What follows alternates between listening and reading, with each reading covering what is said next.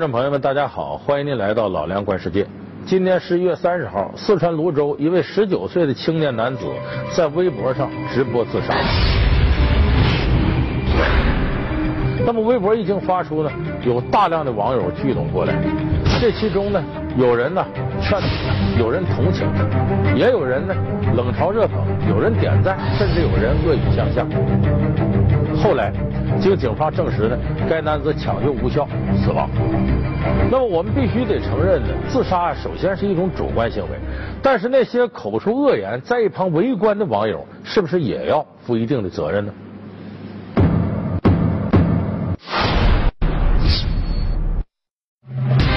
十九岁少年微博直播自杀，引发来众多网友围观，有人同情相劝。有人冷嘲热讽，甚至谩骂打击，网民的恶语相向，是否助推了悲剧的发生？微博直播自杀事件屡屡出现，或求助，或徘徊。直播自杀的背后，隐藏怎样的心理诉求？孝庄太后劝降洪承畴的历史故事，给了我们哪些启示？崔永元又是如何通过微博救下轻生网友的？网络暴力，我们该如何理性面对？本期老梁观世界，与您共同关注微博自杀，谁在点赞？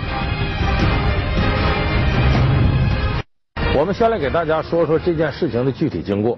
这个十九岁的孩子呀，呃，名字叫小曾啊，当然他具体名字隐去，姓曾。这个小曾呢是在网上啊网恋。结果那个女网友呢不想跟他好了，小曾就觉得呀人生无望了。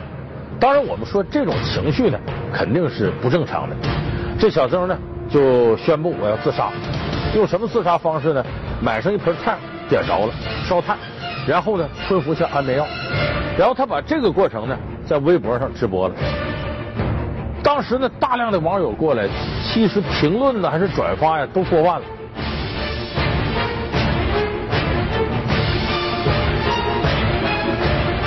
这里边呢，多数的网友呢是劝他，意思没啥大不了的啊，这个人生你得珍惜啊。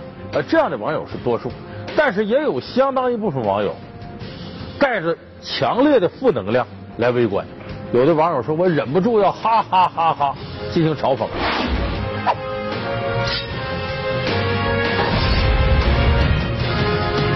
所以这些冷嘲热讽的东西在网上大量出现。后来呢？这个小曾呢，呃，自杀，然后抢救无效死亡了。他身边的人就说：“说网络上啊这些呀冷嘲热讽的东西，对他也形成了一定的打击。”那么我们在探讨这些冷嘲热讽、这些恶语相向是否是小曾自杀的一个重要原因之前，我们会发现呢，这些年来在微博上或者在网上直播自杀的这样的行为还真不是孤立。我们来看看这些年的相关报道。二零一零年八月二十七日，山东济南的网友苏小沫在微博上直播自杀过程。心死了，人走了，已无半点留恋。摆脱一切烦恼，忘记他，忘记爱。这个名为“最后的直播”的微博，立刻引起了网友的关注。随后，济南市公安局迅速介入此事，派出网警、巡警。及派出所民警对苏小沫进行搜救，使这位轻生者最终获救。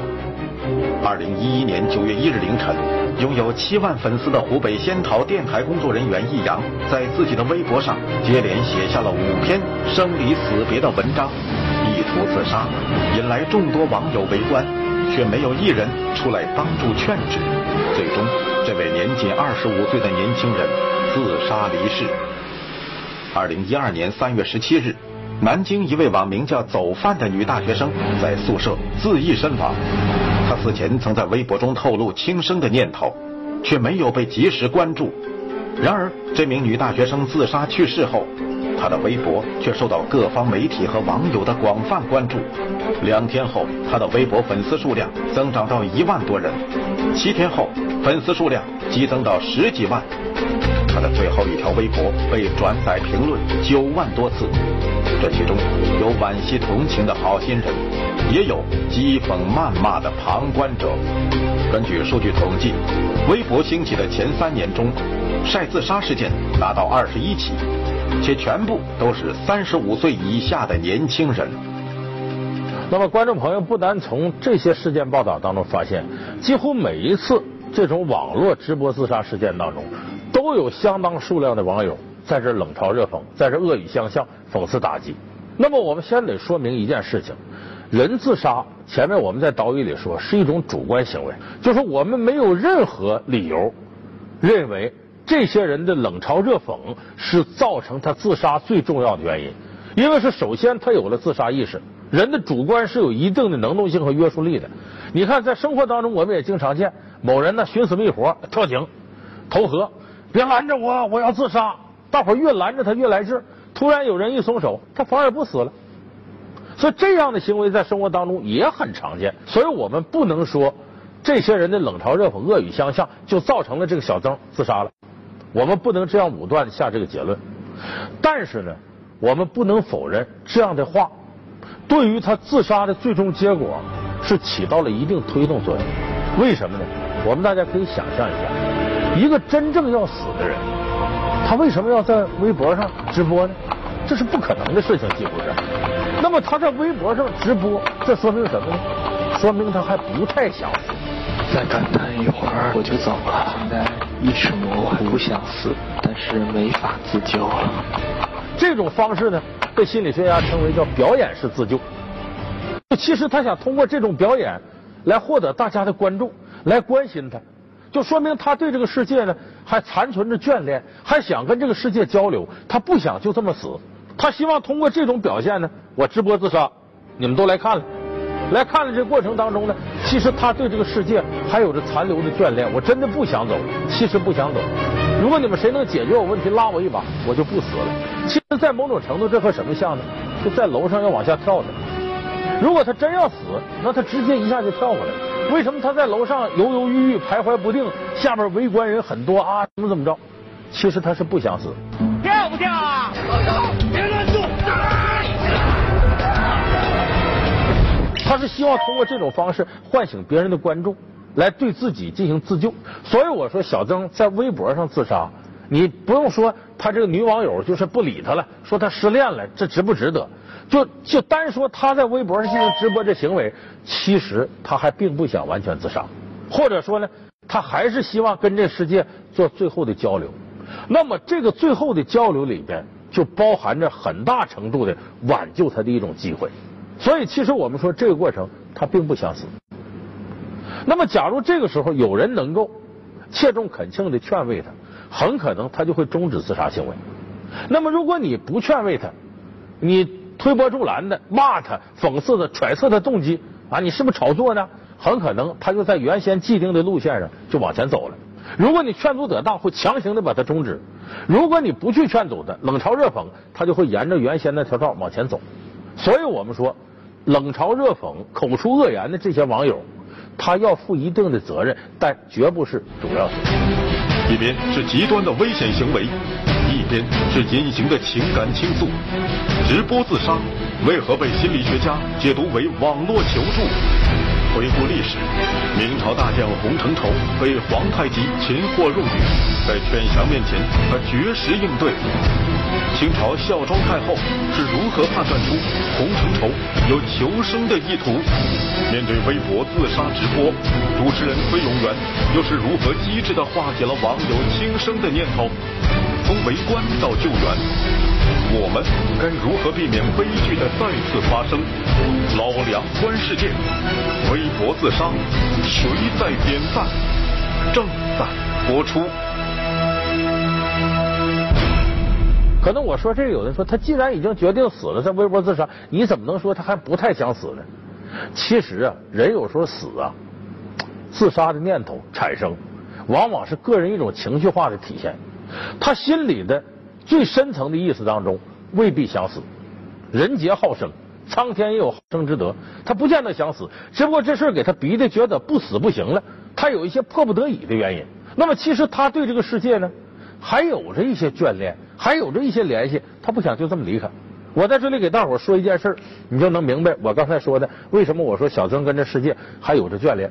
当年呢，洪承畴，明朝的大将，在辽东一带呢跟皇太极开战，结果呢被皇太极给俘虏了。俘虏皇太极呢不想杀他，想让洪承畴投降，因为这个人很有才华。如果把洪承畴劝降了，那是等于呃清军入关呢，可能就势如破竹了。但是洪承畴呢很有气节。承畴，生是大明之将，死是大明之鬼。说我呀，死活不能降你，忠臣不是二主，我绝食，你谁来劝都白扯。你们快把我给杀！这个时候呢，啊，据野史记载啊，说这皇太极的夫人就是后来的孝庄太后，这孝庄呢。跟这个皇太极说：“说我看看他什么情况。”一睹威仪，经略一心殉国，心中敬佩。看了大概有个呃半个小时左右，回来了，跟这个皇太极说：“你呀，赶紧派个大臣，最好是汉臣，熟悉这个洪承畴，去劝他，他死不了，他不是真想死，能给他劝降。”皇太极说：“你怎么看出来？”他说：“这洪承畴啊。”躺在那个监狱的床上绝食，可是这个时候呢，房梁上有个耗子经过，一扑棱，房梁上落下一片灰来。这个灰呢落在洪承畴的袍子上了，洪承畴马上从床上站起来，把这灰呀扫掉了。他说：“一个人对自己的衣服清洁度都这么珍惜，他怎么可能想死呢？他一定更加珍惜自己的身体啊！他真想死的人还能在乎落不落灰吗？我都要死了。”所以我说他不想死。后来皇太极派一位汉臣去劝他，果然洪承畴投降了。我说这例子说明什么呢？就是洪承畴心里头他并不想死，至少潜意识他并不想死，只不过被这个所谓的忠臣不识二主的这个气节给压住了，不想投降。他维护自己的面子。你这时候给他个台阶下，他很可能顺着就下来了。皇太极也是给他礼遇啊，又给他披袍子。哎呦，他跪这也也这么跪下，俩人以礼相待。哎，洪承畴后来就想，其实我说这个小曾在某种程度跟历史洪承畴有相似的地方。这女网友呢不喜欢他了，啊，俩人分开了，他当时就觉得身心都受不了了，一瞬间觉得我活着也没啥意思，我死了吧。可是他心里头呢，并不想说我就这么离开这世界。如果有人给他个台阶下，宽慰了他的心灵。或者告诉他，你女网友不珍惜你，你也不必珍惜她。或者说，你这时候的恋爱可能一时冲动，对你的一生不会有多大影响，能有多大点事儿？很可能他一下子就心理上台阶下来了，他把这关过了就没事了。二零一四年二月十三日，济南的崔先生在手机聊天群里收到一条奇怪的语音信息。我真的不想活了，我够。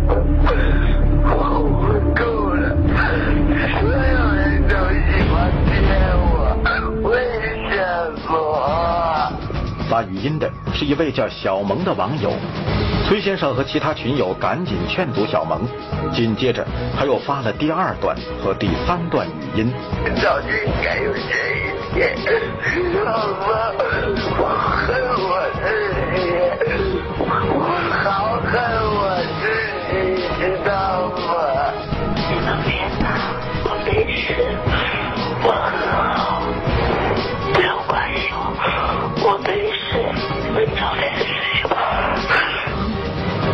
在大家以为小萌只是情绪激动的时候，小萌突然发了一张带血的照片，紧接着小萌又发了第二张和第三张照片，一张比一张血腥。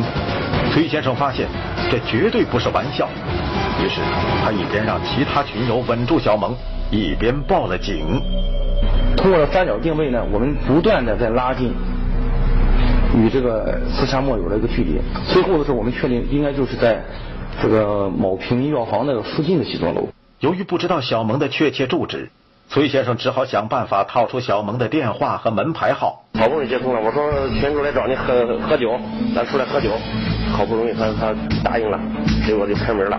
开门之后，民警同志这个藏在门后边，一一把就把他抓住了，嗯。没事啊，私聊要少经过询问，肖萌今年二十四岁，因为失恋，他一时冲动做了傻事。哎呀，我不喜欢吃鱼。所以我说这种自杀行为啊，手高手低，可能某一句话就会感动他，可能某一件事就能拯救他。就像我们经常说的“良言一句三冬暖，恶语伤人六月寒”，和这道理一样。所以我得出的结论呢是呢，这些恶语相向的网友，他要负一定的责任，但不是主要责任。那么呢，呃，咱们在这里呢，不光是要谴责这些恶语相向的，我们还得琢磨一下，你要遇到这种事情，你怎么办？他不同于我们在生活当中说有个人要自杀怎么着，咱上去把这炭弄一边去，把安眠药抢过来，把他强势摁到那儿，你可不能死啊。那么在网络上，你看不见他，他也看不见你，唯一能联系的就是，我们打个字啊，发一些表情啊，或者语音进行劝慰。那么这个时候怎么办呢？这里边有几个经典的例子。今年四月份的时候呢，村委员干过一件这样的事儿，有个这个小孩叫何雷，也在网上说我要自杀了。我永别了，我跟这世界告别了。完了，村委员马上通过微博给他发，告诉他，有些事情没你想象的那么大。这世界上没有大事，是我们把它想大了。来，现在大伙儿一起帮你把这个事变小。这一晚上，崔永元都在通过微博呼唤这孩子，很多网友呢也跟着帮忙，哎，劝他你不要这样，不要那样。结果第二天呢，崔永元发了条微博，说这个臭小子跟我联系了，我来收拾他，他不会死了。那么这个过程，崔委员总结的就是呢，就当有这样的自杀行为时，你甭管他因为什么理由，你先要百分之百相信他，就哪怕他撒谎，你也先得相信他。然后呢，根据他说的事儿呢，帮他分析，千万要避免刺激他。你别说你这事儿怎么怎么样，我看你这活该，不要用这样的话刺激他。然后帮他分析具体的事儿。你比方，他说他失恋了，哎呀，这失恋有啥呀？这世界上漂亮的女孩有都是啊啊！这三条腿好像不好找，两条腿活人不有的是吗？你得给他吃宽心丸，通过给他吃宽心丸转移他注意力，让他不要在这个事上纠缠，一在这事纠缠，他就想到自杀要死。所以这个时候，咱得像哄小孩、哄老人一样去哄他，让他转移注意力，千万不能揣测他的动机，你说的是假话，或者和恶语刺激他，这样容易使他本来过激的情绪呢，一下子才在原有的路上往前走，那就走向深渊了。那么我一说这个过程呢，可能很多朋友想起来跟什么像呢？电视里经常看到跟那个犯罪分子谈判，或者跟这个走上楼要跳楼自杀的人谈，都是这样。别别别，你先别着忙冲动，没什么大不了的，这事我都能给你解决。你看谈判专家就很会这个，不管什么先稳住他，先转移他注意力。你看他自杀，呃，可能是因为爱情问题自杀，或者欠债了，或者对不起谁了。那好，你先别着忙。你死了不要紧，你想想，你高堂老母，你家里的孩子，说这个是干嘛？是转移他注意力。二零一四年七月三十日，长春一名中年男子趴在一栋民楼高层的窗台上，试图跳楼。接到群众报警后，警方和心理专家及时赶到现场救援。心理专家先后采用了两套方案来瓦解这名男子的心理防线，最终成功救援。你告诉我今天什么时候？你连看我的勇气都没有了，你低着头，你看着下面十一层楼的高度。如果他不知道哪一天的话，我告诉你，是他的忌日。人对忌日是有避讳的，说这个时候他心里会一抽。有一个叫亮亮的人，在十一楼上纵身而下，血肉模糊，身首异处，四肢不分，面目狰狞。那是谁？那到底是谁？我帮你啊！来来来！根据心理学家分析，自杀的动机有三大特征：冲动性、孤独性和矛盾性。在现实中，很多自杀围观的实例表明，旁观者的一句刺激。对轻生者而言，都有可能成为压垮骆驼的最后一根稻草。那么，网络微博上一些直播自杀的，同样也是这个问题。他自杀一定会因为某个事儿想不开，那你只要把他的注意力从这上转移开，可能这问题就得到解决了。所以我说，崔永元总结出来这个经验呢，还是比较正确的。就是一旦你在网上碰到这情况，一定注意先稳住他，不要逆着他的语气来说话，而是要劝慰他，你这个事儿没什么大不了的，你说说呗，你为啥要自杀呀？你连死都不怕，还怕跟我说你的事儿吗？对不对？你说说你有什么事儿？他一说我什么什么事哎呀，你这算啥呀？很简单，我告诉你怎么化解。或者有一种网友呢很有智慧，他说你这事儿算啥？我比你惨呐！哎呀，我那时候如何如何如何如何怎么样？我都没死，你死啥呀？你看，咱完全有救的事，不至于这样。一点一点就把他从这个事儿上转移出来了，有可能就会挽救一个年轻的生命。所以我说这个事情。对于很多网友来说，它不是件小事很可能你经过这一番呢，不用费多大劲儿的努力，就救了一命，就胜造七级浮屠。而你这恶语相向，把人家推到那深渊里，等于做了孽了，等于你在精神上犯了一个很大的罪。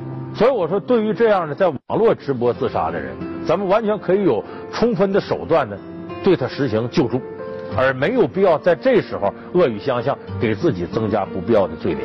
那么当然了，我们回过头还得分析很重要一个问题，就是为什么网上会有这么多的网友对这么一个陌生人他要自杀的时候恶语相向？其实何止是这种情况？我们看到网上呢，经常有人发表一个言论之后呢，后边跟贴的人那个谩骂呀，你简直都无法忍受，甚至他完全不知道这个人说啥，就甭管你说啥我都骂，或者是这个事他有一点看不惯，他就把你所有都否定。那骂的要多难听有多难听，就这绝对的形成了一种网络语言的暴力，而这样的网友绝不在少数。所以我倒觉得呢，有的朋友呢，呃，可能在网上呢看一些别人骂他就受不了了。我劝你大可不必，你自己就好好反省反省，人家说的对，你改改。他要是就单纯的谩骂，理都不用理他，理他干嘛？我倒觉得这一点上，郭德纲有句话说的挺好。这个徒弟呢，呃，因为表演风格问题呢，网上很多人骂。呃，当时这徒弟很委屈，说：“师傅，你看我这，我也挺努力表演，怎么这么多网民骂我呢？”